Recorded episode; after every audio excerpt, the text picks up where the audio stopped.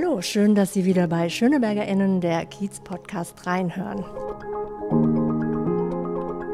Ich bin Suyen Kim und führe Sie heute in den Schöneberger Norden.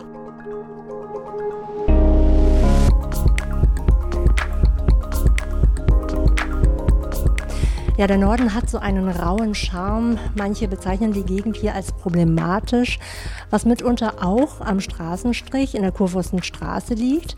Aber in den 20 Jahren, in denen ich nun hier im Kiez lebe, beobachte ich, dass der Kiez sich sehr wandelt. Und das trifft auch auf den Norden zu. Es gibt Kunstgalerien, Designerboutiquen, ein Museum für coole Street Art und feinere Restaurants. Und in einem bin ich gerade, und zwar im Frühstück 3000 in der Bülowstraße 101.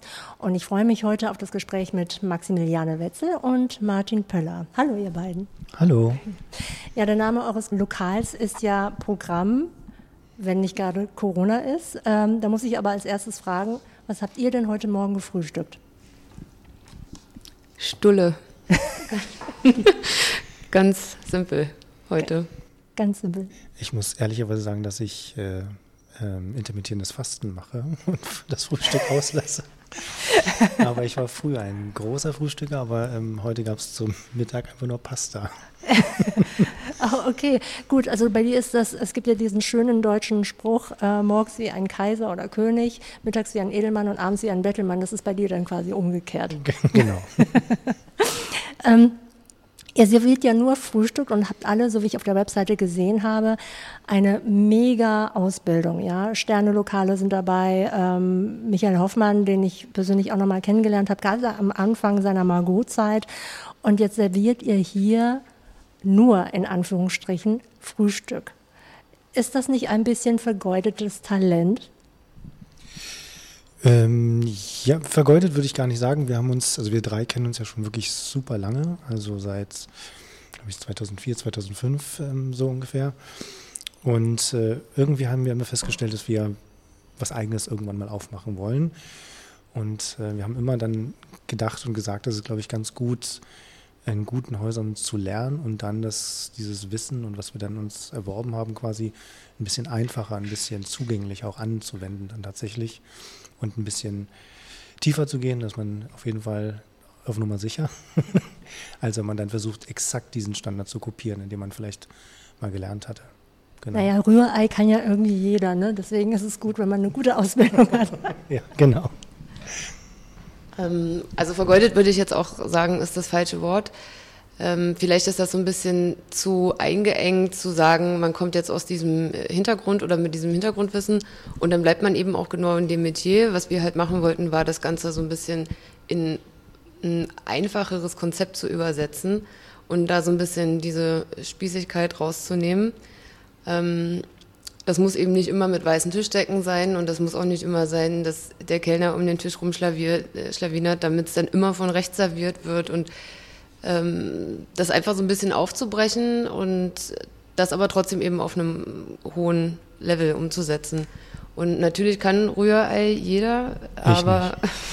Doch, nicht so gut. Aber es geht dann trotzdem noch so um diese Kleinigkeiten, die dann halt doch den Unterschied ausmachen. Ihr habt ja, bevor ihr euer Lokal eröffnet habt, habt ihr, ich sage jetzt mal so Pop-up-Events gemacht in verschiedenen anderen namhaften Lokalen. Ähm, war das für euch die Gelegenheit, euer Konzept erstmal zu testen, bevor ihr sagt, so jetzt gehen wir wirklich komplett auf unser Ziel los und machen unser eigenes Ding? Das auf jeden Fall. Das ist so ein bisschen aus der Not herausgeboren, weil wir irgendwann mit der Idee ähm, irgendwo an einem Ziel angelangt waren. Also wir waren fertig, das zu durchdenken und äh, wussten, was wir machen wollen. Und dann ging das mit der Immobiliensuche los. Und das ist eben nicht nur mit Wohnungen schwierig, sondern auch mit Gewerbe. Und wir haben dann festgestellt, okay, das dauert auf jeden Fall noch mindestens ein oder zwei Jahre, bis wir dann eine Location gefunden haben. Und dann kam die Idee, lass uns doch in der Zeit was machen und äh, mal gucken, ob das, was jetzt für uns logisch ist, auch beim Gast ankommt und sich das auch umsetzen lässt.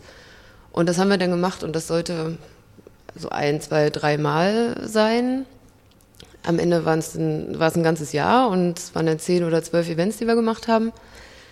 auch immer in Restaurants von ähm, Leuten, die wir schon kannten. Also das sind entweder ehemalige Arbeitskollegen gewesen oder eben Bekannte und Freunde aus der Gastronomie, die das dann auch angeboten haben, da zu helfen und zu unterstützen, was halt für uns total gut war, weil man dann natürlich diese äh, Plattform hatte, äh, um das eben auch gut vermarkten zu können. Also es war sowohl marketingtechnisch gut, weil wir natürlich was hatten, was wir nach außen zeigen konnten und gleichzeitig aber auch für uns zu gucken, was funktioniert denn jetzt wirklich. Ne? Also wir konnten Gerichte durchprobieren, konnten mal die Karte durchgucken und äh, eben auch ausprobieren, ob Sachen, die jetzt nicht unbedingt man im Frühstück verorten würde, klassischerweise, ob das trotzdem angenommen wird. Und das wurde es und äh, so hat sich dann auch eben so ein bisschen rauskristallisiert, was wir denn hier wirklich servieren wollen. Ja, also was auch ähm, sehr interessant war in diesen zehn, glaube ich, Pop-ups haben wir gemacht, ähm, wie sich so die Klientel herauskristallisiert hat. Also man geht da mit einer gewissen Erwartungshaltung ran, wer wird später ins Restaurant kommen, welche Marketingkanäle muss ich ausspielen. Und wir waren wirklich sehr, sehr positiv überrascht, relativ stark. Auch zum Anfang die, die Art der Klientel. Wir hatten so ein bisschen befürchtet, dass das in Richtung Instagrammer ähm, viel, viel ähm, Telefon, viel Fotos ist, ähm, was uns natürlich zugute käme, aber uns ging es ja vorrangig erstmal ums Essen. Wie kommt das Essen an? Wir haben auch äh, nach dem Pop-ups immer Feedbackbögen äh, rumgeschickt, also digital, um mal wirklich auch ernsthaft abzutanken, wie war das? Was, was ging wirklich gar nicht? Ähm, was war wirklich super? Und so sind wir auch ein bisschen bequemer in der Küche gestartet, was so diese Kreation der der Karte dann auch einfach anging und tatsächlich dann auch mit der Auswahl der Marketingkanäle oder die, der PR. Das ist dann ein bisschen umgeschwenkt, äh, weil wir zuerst dachten, okay, wir müssen mehr in, absolut in die digitale Welt gehen. Sind wir natürlich trotzdem mit den klassischen Medien, die spielen ja digital aus, aber ähm, das war auch nochmal ein gutes Learning aus diesen Pop-ups.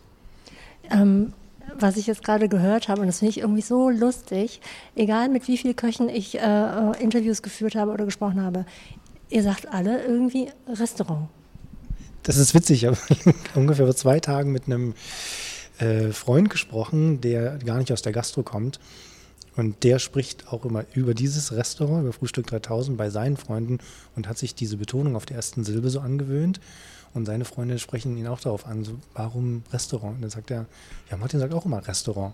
Das ist, glaube ich, so ein Gastro-Slang. Da wird alles, weil schnell gehen muss, auf der ersten Silbe betont. Das ist total lustig. Ich habe erst gedacht, so weil ich einige süddeutsche ähm, äh, äh, Köche interviewt hatte, das ist vielleicht so, ja, in Schwaben betont man halt irgendwie anders. Ne? Aber du machst es genau. Alle, alle. Und ich komme aus äh, dem tiefsten Brandenburg.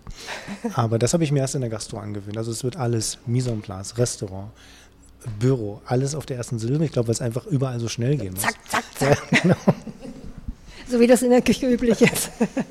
ja, ich weiß es, weil mein Schwager ist ähm, selber Gastronom und ähm, da ist ein Tempo und äh, der Ton ist auch ganz schön heftig. Also ähm, gut, kann ich dann auch nachvollziehen.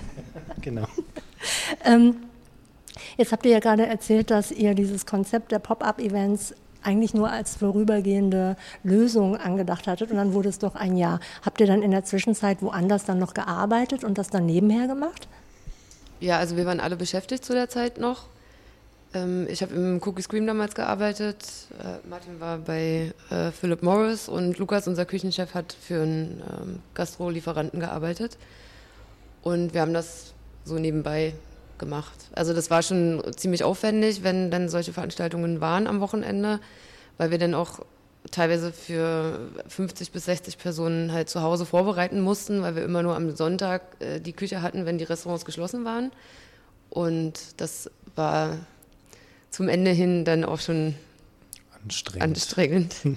Okay, das heißt, ihr habt die privaten Küchen dann dafür nutzen müssen, weil ihr keine andere Ausweichmöglichkeit hattet. Oder? Genau, weil die Restaurants halt Samstagnacht auf sind, dann geht die Küche um 3 Uhr morgens raus und wir mussten eigentlich um 7 Uhr anfangen, dann mit Vorbereitung. Und deswegen haben wir das dann halt alles zu Hause vorbereitet. Aber das ist eben in der Haushaltsküche schwierig. Ja, und auch mit dem fehlenden Equipment dann in den Restaurants. Also wir sind ja nun ein Frühstücks-Pop-up gewesen und also kein Restaurant hatte ausreichend Kaffeelöffel, Tassen. Und das sind ja alle Sachen, die du vorher abchecken musst, einkaufen, leihen oder was auch immer. Und das ist dann immer schon ein relativ hoher Aufwand gewesen.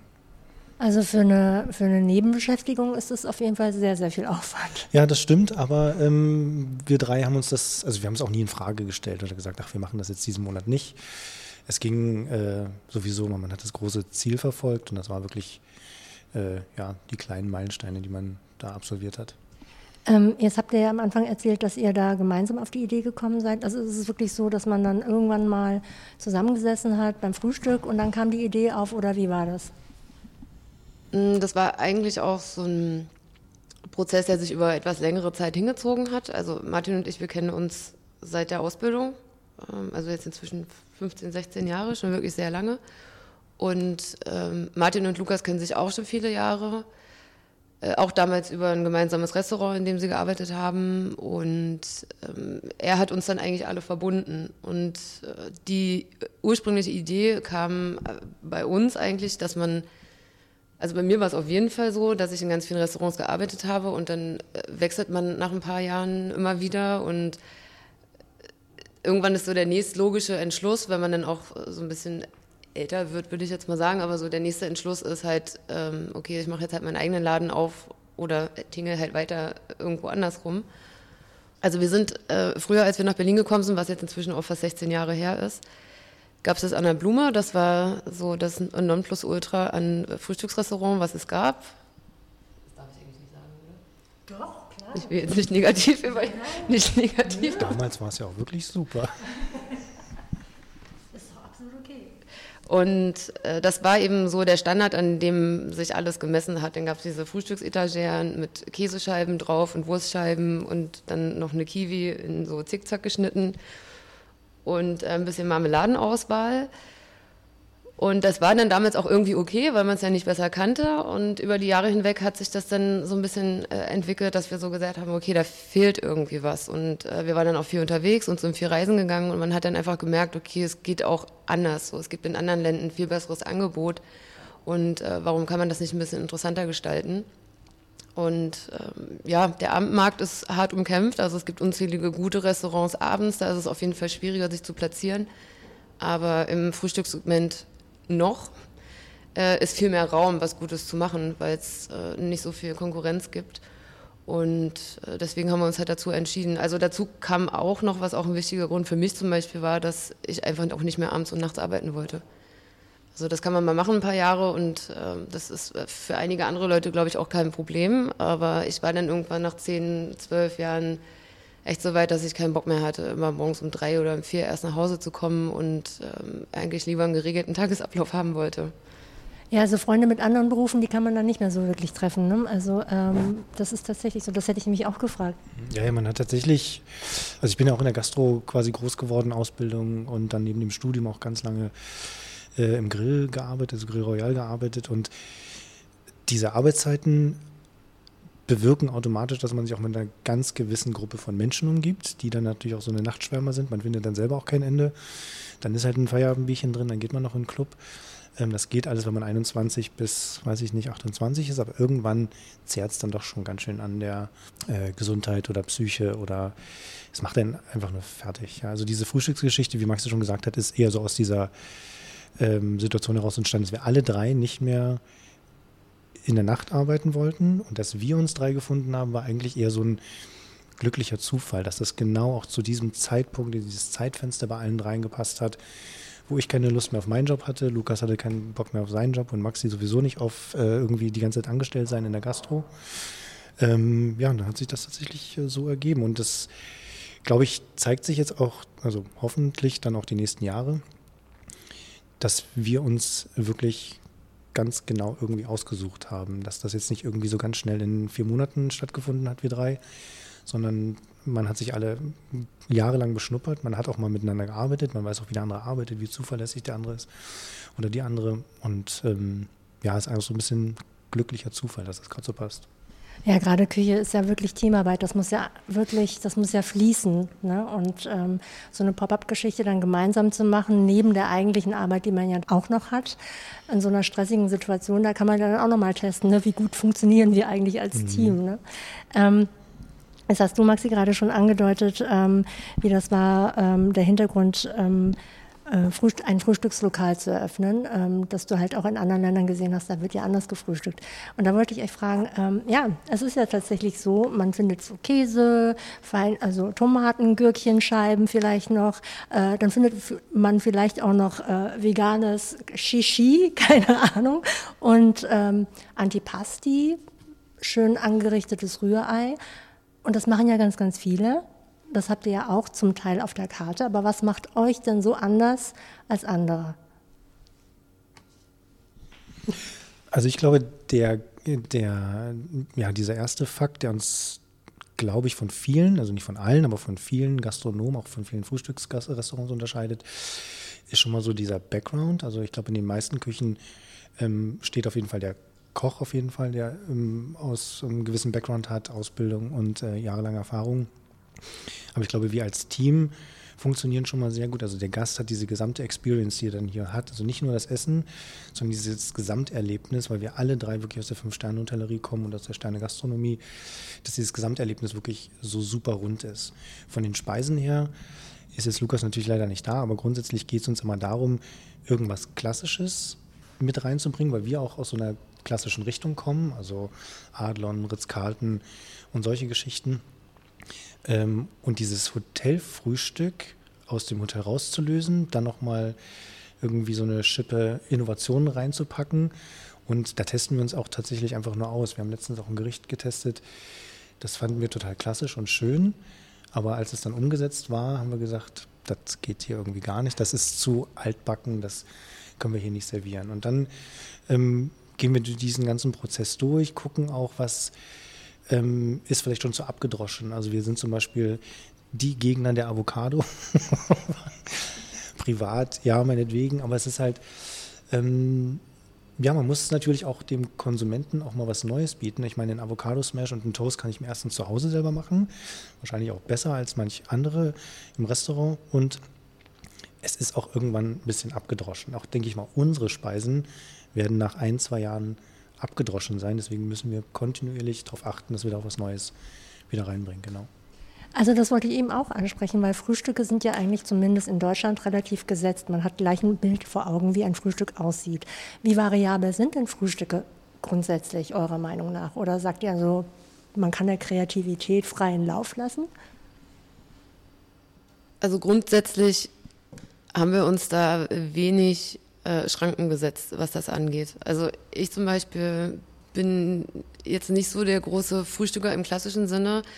Äh, kommt wahrscheinlich auch durch die Arbeitszeiten, die man früher hatte. Wenn du halt erst um 10 Uhr um 11 Uhr aufstehst, dann steigst du direkt mit dem Mittagessen ein.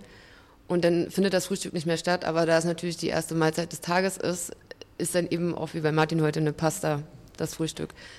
Und von daher ist das eigentlich sehr uneingeschränkt, was das sein kann. Also das kann auch äh, Steak und Pommes sein äh, mit einem Spiegelei drauf, äh, was ja dann auch wieder das ganz gut begründet, äh, warum jetzt auch die langen Öffnungszeiten. Wir hatten da am, äh, am Anfang, als wir das äh, Projekt ähm, auch bei der Bank pitchen mussten, kam dann ganz oft der Einwand, wer soll denn bitte um 13, 14 Uhr noch frühstücken gehen? Ähm, ist vielleicht ein bisschen schwer vorstellbar für äh, Leute, die einen normalen Bürojob haben, sage ich mal, weil sich das natürlich nach anderen Tageszeiten ausrichtet, aber grundsätzlich äh, wird das schon wirklich gut angenommen und deswegen ist es eigentlich äh, Gericht und Tageszeit sehr unabhängig, was wir jetzt servieren. Also Pasta und Pizza wird es bei uns nicht geben, aber äh, ich würde es jetzt auch nicht einschränken. Genau, also Pasta, Pizza und Reis, so eine Geschichten. Also das lässt sich ein Risotto könnte man noch irgendwie clever verpacken, das geht, aber tatsächlich ist auch der Name des Programms. Ne, Frühstück 3000, was Max sagt, zeitlich und kulinarisch gibt es da eigentlich keine Grenzen. Ja, ähm, ihr habt ja auch asiatisches ähm, Frühstück oder ein asiatisches Frühstücksgericht, was ich gesehen habe. Und ähm, es ist ja tatsächlich so, dass in Ländern wie Südkorea oder auch in China ist ein warmes Frühstück ein Muss, ja, weil das ist gut für das Qi, damit tanke ich meine Lebensenergie auf. Und in Deutschland beschränkt sich das warme Frühstück meist auf das Getränk, nämlich Kaffee oder Tee. Im besten Fall ist es dann noch Porridge, so was ja auch erst in den letzten fünf Jahren aufgekommen ist. Ähm, was war denn der Hintergrund, ähm, dass ihr denn dieses asiatische Frühstück mit reingenommen habt? Das fand ich total interessant, neben Büchermüsli. Ähm, das ist auch in so einem Prozess gewachsen. Also ähm, gut, davon abgesehen, dass ich äh, halb Vietnamese bin, Lukas aber auch mit einer Vietnamesin befreundet ist und ähm, man sich da einfach auch aus verschiedenen Kulturkreisen tatsächlich mal diesen ähm, Input holt. Ich habe meinen Vater auch gefragt, was gibt's denn, was isst man denn in Vietnam so als typisches Frühstück? Ähm, und dann hat man das tatsächlich genommen. So diese klassische Suppe konnten wir uns relativ schwer vorstellen, dem Westeuropäer hier anzubieten. Deswegen haben wir das noch so ein bisschen in Richtung Schlotzigkeit getrieben und dann so eine äh, schlotzige Reissuppe draus gemacht. Die, und bei den Pop-ups, und das war auch gut, die kam halt extrem gut an ähm, auch bei den Westeuropäern. Ja. äh, nein, aber die kamen sehr, sehr gut an. Jetzt im operativen Geschäft ähm, ist sie ähm, hinter ähm, den klassischen Frühstück, äh, Frühstücksgerichten steht sie so ein bisschen hinten an. Ähm, aber da merkt man, da muss man den Konsumenten manchmal so ein bisschen hinprügeln, damit man das auch mal, äh, damit man, dass, dass, der Konsument oder der Gast dann tatsächlich auch mal was Neues probiert. Aber wenn sie dann serviert wird und gegessen wird, sind sie immer sehr überrascht. Also auf die Frage auch nochmal hin, äh, diese vietnamesische Reissuppe gegenübergestellt dem äh, Bildermüsli. Wir haben an sich jetzt nicht ähm, einen Leitfaden, an dem wir uns orientieren und sagen, ähm, da müssen wir jetzt uns irgendwie dran festhalten, sondern es sind meistens so Ideen, die dann jeder einwirft und äh, dann probieren wir das halt aus und wenn das irgendwie geil ist und so ein bisschen Sinn macht in dem Kontext, dann kommt das halt auf die Karte. Also das ist ziemlich. Das ist ja das Gute, dass wir jetzt die Besitzer sind. Jetzt können wir ja machen, was wir wollen. Ja, also damit könnt ihr wirklich eurer Fantasie und Kreativität freien Lauf lassen. Ähm, jetzt habt ihr ja hier im Schöneberger Norden euer Lokal eröffnet. Wie gut kennt ihr denn eigentlich Schöneberg? Oder wie gut kanntet ihr die Gegend, bevor ihr hierher kamt? Ich relativ schlecht, muss ich ganz ehrlich sagen. Dann ist Lukas irgendwann also vor Jahren nach Schöneberg gezogen, aber auch in ähm, alles ähm, südlich ähm, der ähm, Bülowstraße. Dort kannte man sich dann so ein bisschen aus, weil man sich natürlich gegenseitig besucht hat und dann unterwegs war. Aber diesen Bereich, da hat man jetzt nicht den großen Anlass gehabt, hier überhaupt herzukommen als Friedrichshainer oder Ostberliner. Ähm, und haben uns dann so ein bisschen auf dem Gefühl treiben lassen. Die Mobil, das war einfach nur ein Zufallstreffer und dann hat man sich viel intensiver mit der Gegend dann beschäftigt. Aber davor, ähm, ehrlich gesagt, der Schöneberger Süden eher. Also das Einzige, was ich hier in der Gegend kannte, war äh, das Café Einstein, weil man da mal war. Also auch in der Mitbewerber-Analyse, äh, Analyse, genau. Äh, hat man sich das dann natürlich auch mal angeguckt, aber an sich so die Gegend, also Neuendorfplatz kannte ich nur von der anderen Seite. Ich glaube, hier in der Bülowstraße, weiß ich nicht, ob ich überhaupt schon mal vorher hier war.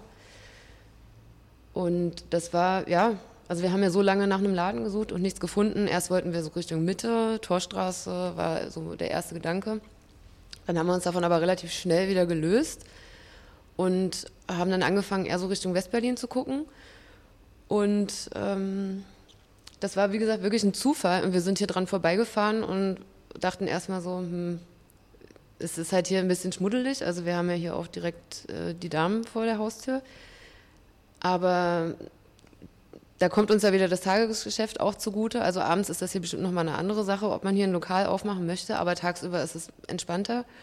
Und letztendlich ist das eigentlich auch äh, für uns schöner gewesen, in eine Gegend zu gehen, die man noch mitentwickeln kann und wo man auch noch ein bisschen was ähm, beitragen kann dazu, als jetzt irgendwo hinzugehen, wo eh schon viele Restaurants angesiedelt sind und alles schon entwickelt ist.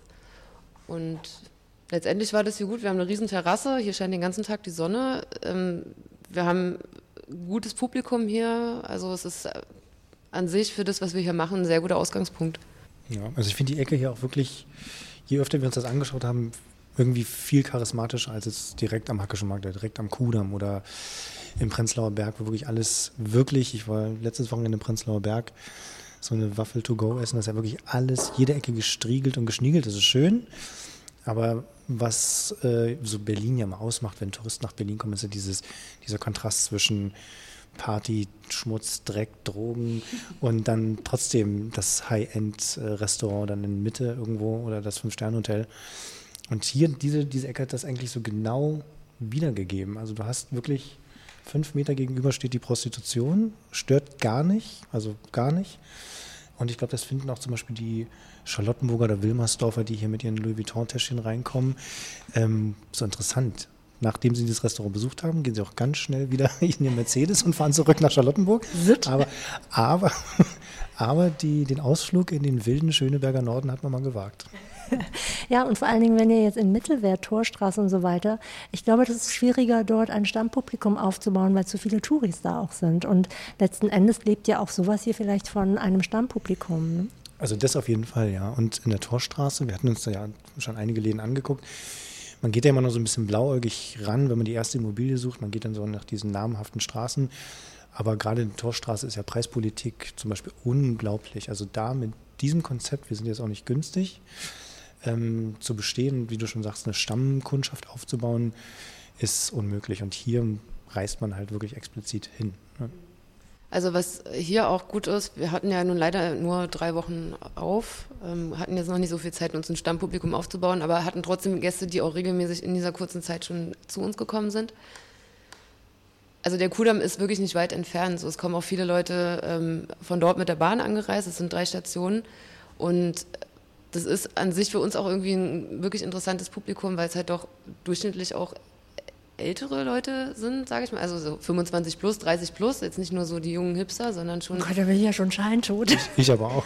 ich wollte gerade sagen, älter, 25, also. Ja, aber ich sage mal so, Mitte ist ja eher ähm, sehr, sehr jung. jung. sehr jugendlich, sehr äh, hipsterisch und hier ist es ein bisschen bodenständiger, was ähm, echt nett ist. Es hattet ihr ja schon vorher angedeutet, ähm, wer das Publikum ist und was äh, die Preise betrifft.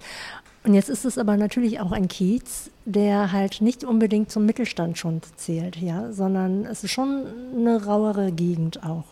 Ähm, wie werdet ihr von der Nachbarschaft wahrgenommen? Gut, jetzt habt ihr tatsächlich nur drei Wochen aufgehabt. Vielleicht gab es noch nicht wirklich so Begegnungen, aber ähm, vielleicht am Anfang so, als ihr aufgemacht habt und da haben die Leute gesehen, Frühstück 3000. Es gibt äh, türkische Gastronomen, die werben damit, dass sie ein Frühstückslokal sind. Also wir hatten ja jetzt fast fünf Monate geschlossen und alle Scheiben sind noch ganz.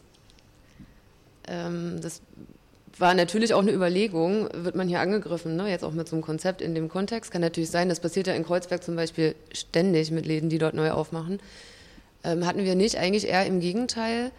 Die Reaktionen waren wirklich durchaus positiv. Also äh, viele Leute, die hier schon viele Jahre wohnen, ähm, haben sich total darüber gefreut, dass jetzt hier was Positives passiert.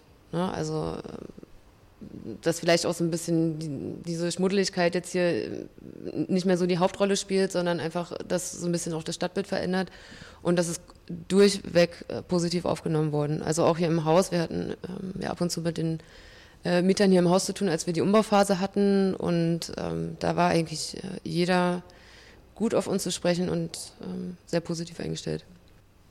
Ja, absolut. Also wir haben auch eine Nachbarin, die ist, glaube ich, seit 30 Jahren wohnt hier im Haus. Und die hat auch gesagt, e, endlich kommt hier mal was Ordentliches rein. hoffen wir, ja. Ähm, also wirklich durchweg nichts Schlimmes tatsächlich, ne? Gar nicht. Ja, nicht die nächste Spielhölle oder der Handyshop. Ja, genau. Das war äh, der Späti gegenüber hat auch gefragt, äh, man, man, läuft ja hier während der Baustellenphase so rein und hat uns auch schon ganz äh, beängstigt gefragt, ob hier ein großer Späti reinkommt. Ich so, nein, nein, gut, okay, alles klar. Ja, aber die Spätis sind schon auch ganz, ganz wichtig hier. Ne? Also, ja, absolut. Äh, also ich bin froh, dass es so viele Spätis gibt. Also. Jetzt hast du vorhin schon angedeutet, ja, dann kommen hier die Gäste mit ihrem Louis Vuitton-Täschchen rein. Aber das sind jetzt nicht die klassischen Frühstück 3000 Gäste. Also ihr müsst die sicherlich noch aufbauen, aber was habt ihr so in den ersten drei Wochen erlebt? Also wirklich vom, es klingt so despektierlich, ich habe nichts gegen Louis Vuitton-Taschen, also alles gut. Aber man war, ich war selber überrascht, weil man hier selber in seinem eigenen Laden steht. Man hat plötzlich die gesamte Verantwortung. Und dann steht man vorne an der Tür und plötzlich kommt eine offensichtlich sehr wohl ähm, betuchte Dame oder zwei Damen rein ähm, die das hier einfach mal ausprobieren wollen. Und das war, da war ich so richtig glücklich. Da habe ich gedacht, das ist ja richtig cool. Also ich habe gedacht, so hoffentlich wird es ja, wie gesagt, wieder bei, wieder bei den Pop-Ups nicht nur so ein ähm, Hippie-Dippy-Ding, äh, wo man nur einmal hingeht, ein paar Fotos macht und dann nie wiederkommt, sondern gerade diese Klientel, die, wenn man die gewinnt, das ist ja perfekt, weil die kommen dann auch wirklich wieder. Und da geht es nicht nur um den Instagram-Feed, sondern geht es dann tatsächlich auch wirklich einfach um ein gutes Produkt, was man genießen kann. Und der klassische Gast, wir versuchen es immer irgendwie, auch jetzt noch, weil, weil wir ganz oft nach Zielgruppe und USP gefragt werden. Die klassische Zielgruppe, ich habe dann irgendwann äh, gesagt, weil ich auch im, Marketing im, in einem großen Konzern gearbeitet habe. Ich glaube, je einfacher man das definiert, desto weniger kann man sich auch ein Bein stellen. Ich sage immer, unsere Zielgruppe ist jeder, der frühstückt. Fertig. Und das, äh, wir haben wirklich von früh um neun ähm, am Wochenende kommen die Familien mit den Kleinkindern.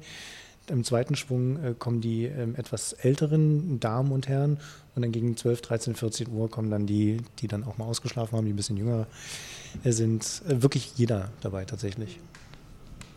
Also ich glaube, das lässt sich auch äh, oder ließ sich so durch äh, diese Brücke, die wir geschlagen haben, eben zwischen Fine Dining am Morgen, eben für die Leute, die das aus dem Abendgeschäft gewohnt sind, ähm, hin zu einem Publikum, was halt entweder nach der Party hierher kommt oder eben, wie Martin sagte, gerade ausgeschlafen hat. Also es kann eigentlich alles gut bedient werden hier. Hm. Jetzt hattet ihr eröffnet im Oktober und dann kam drei Wochen später der Lockdown. Und seitdem ist euer Lokal geschlossen. Es gibt ja einige, die bieten To-Go an, aber das kam für euch überhaupt nicht in Frage oder ging gar nicht.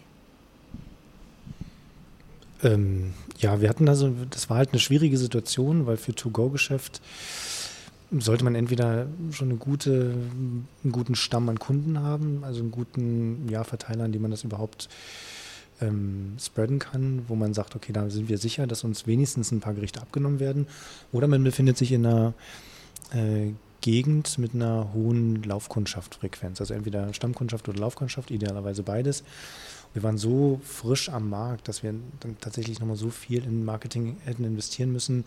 Jeder auch ähm, äh, to go angeboten hat und das, die Ecke hat sich tatsächlich, da hat sich die Ecke dann nicht wirklich ge, ähm, dafür geeignet. Ähm, und wir waren noch so in diesen drei Wochen beschäftigt, überhaupt erstmal dieses Restaurant zum Laufen zu kriegen, die Prozesse zu optimieren. Und dann hätten wir in dem Atemzug schon wieder Online-Shop etablieren müssen, To-Go-Gerichte etablieren müssen, weil die Gerichte, die wir so auf der Karte haben, sind ja nicht To-Go-fähig. Also man hätte dann ähm, neue Gerichte kreieren müssen und so. Das sind alles Prozesse, die in diesen drei Wochen, also wir hatten ja in diesen drei Wochen äh, eine Öffnung, eine Anpassung, eine Schließung, runterfahren und dann hätten wir wieder hochfahren müssen. Das, und ich bin heute noch froh, dass wir die ganzen, das ist ja sehr, sehr viel Admin im Hintergrund, was da läuft, die ganzen Anträge, die ganzen ähm, Kurzarbeitergeldgeschichten. Also wir haben ja 14 Angestellte und das erstmal, ähm, ehrlich gesagt, als es hieß Lockdown am 2. November, waren wir eigentlich erstmal froh sogar, weil wir so viel zu tun hatten. Die haben uns ja wirklich hier die Bude eingerannt, Gott sei Dank. Ähm, aber dann wollten wir diesen, diese Zeit auch erstmal nutzen, weil wir ja so blauäugig waren und haben gedacht, wir können im Januar wieder aufmachen. Also haben wir gedacht, äh, nutzen wir die Zeit, ähm, restaurieren noch mal ein bisschen, ähm, geben dem Ganzen noch mal ein bisschen Feinschliff, die Prozesse ähm, und haben uns dann tatsächlich dagegen entschieden. Und ab 2021, Januar, war die Luft mit To Go sowieso erstmal ein bisschen raus, dass wir da gesagt haben, jetzt warten wir, bis wir wieder aufmachen können. Wir wissen ja noch nicht alle hundertprozentig, ab wann wir wieder in welchem Ausmaße Gastronomie genießen können, Kultur und so weiter. Nichtsdestotrotz ähm, muss man ja irgendwie auch planen, auch wenn das super schwer ist. Ähm, wir fantasieren jetzt einfach auch mal ein bisschen rum und sind kreativ. Was sind denn so eure Vorstellungen und Wünsche, was ihr für Frühstück 3000 habt? Ähm, wir haben ja, äh, wie ich das vorhin schon mal kurz erwähnt habe, wir haben ja wirklich das Glück, dass wir hier eine große Terrasse haben, wo von morgens um 9 bis nachmittags um 16 Uhr die Sonne drauf scheint. Also wir sind da, glaube ich, in der Situation jetzt gar nicht so hart getroffen, wenn es wieder losgeht, dass wir aufmachen können. Also wir haben jetzt nochmal äh, zwölf extra Stühle bestellt, damit wir auch schön viele Gäste draußen platzieren können. Äh, was wir uns wünschen, ist natürlich, dass das sofort wieder äh, Fahrt aufnimmt, sobald wir aufmachen können. Weil wir natürlich in, kurz vor der Eröffnung ähm, sehr viel äh, in den Medien präsent waren und eigentlich in allen Tageszeitungen ähm, protestiert waren, was uns äh, unglaublich viele Gäste geschickt hat. Jetzt sind da so viele Monate dazwischen. Natürlich sind da die Bedenken da, ob man direkt wieder dort ansetzen kann, wo wir aufgehört haben. Und das wäre jetzt eigentlich so das äh, was man sich wünscht am meisten, dass das halt direkt so da weitergeht.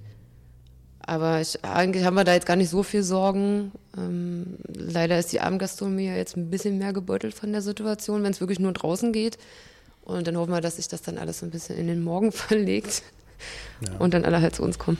Also ich habe, also die größte Hoffnung ist tatsächlich, dass diese ersten drei Oktoberwochen uns nicht total geblendet hat Und dass das nicht nur so ein Hype war und dass alles nur ausgetestet wurde oder jeder mal vorbeikam und dann gesagt hat, hm, ist irgendwie nicht so meins oder das passt irgendwie doch nicht. Ähm, das ist so die große Hoffnung, wie Maxi schon sagt, dann irgendwo in der Nähe, also es wird nicht gleich wieder so anfangen, aber irgendwo in der Nähe dort wieder anzuknüpfen, wo wir dann am 1. November aufgehört haben, ja.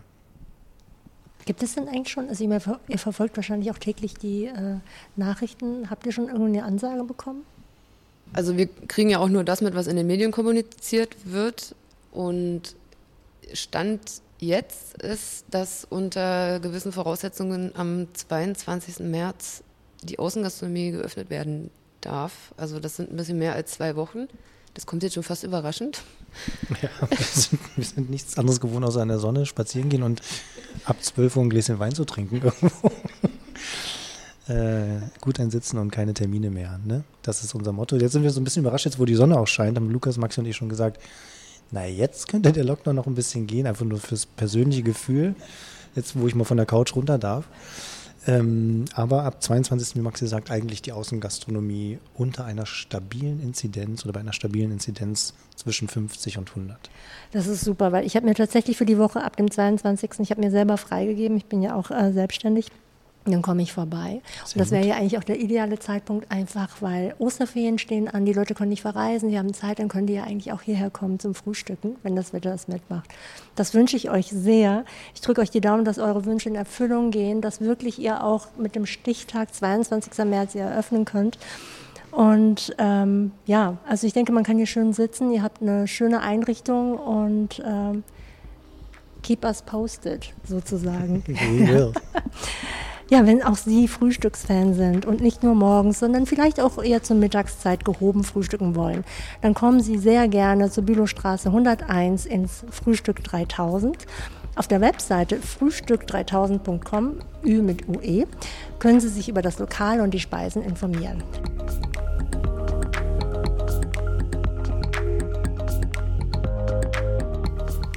Danke, dass Sie wieder bei Schöneberger in der Kiez-Podcast reingehört haben. Auf Wiederhören und äh, ja, euch sage ich auch Tschüss und vielen, vielen Dank, dass ich hierher kommen durfte. Danke auch und bis ganz bald. Ja, ich komme. Ich Danke komme, wenn 22.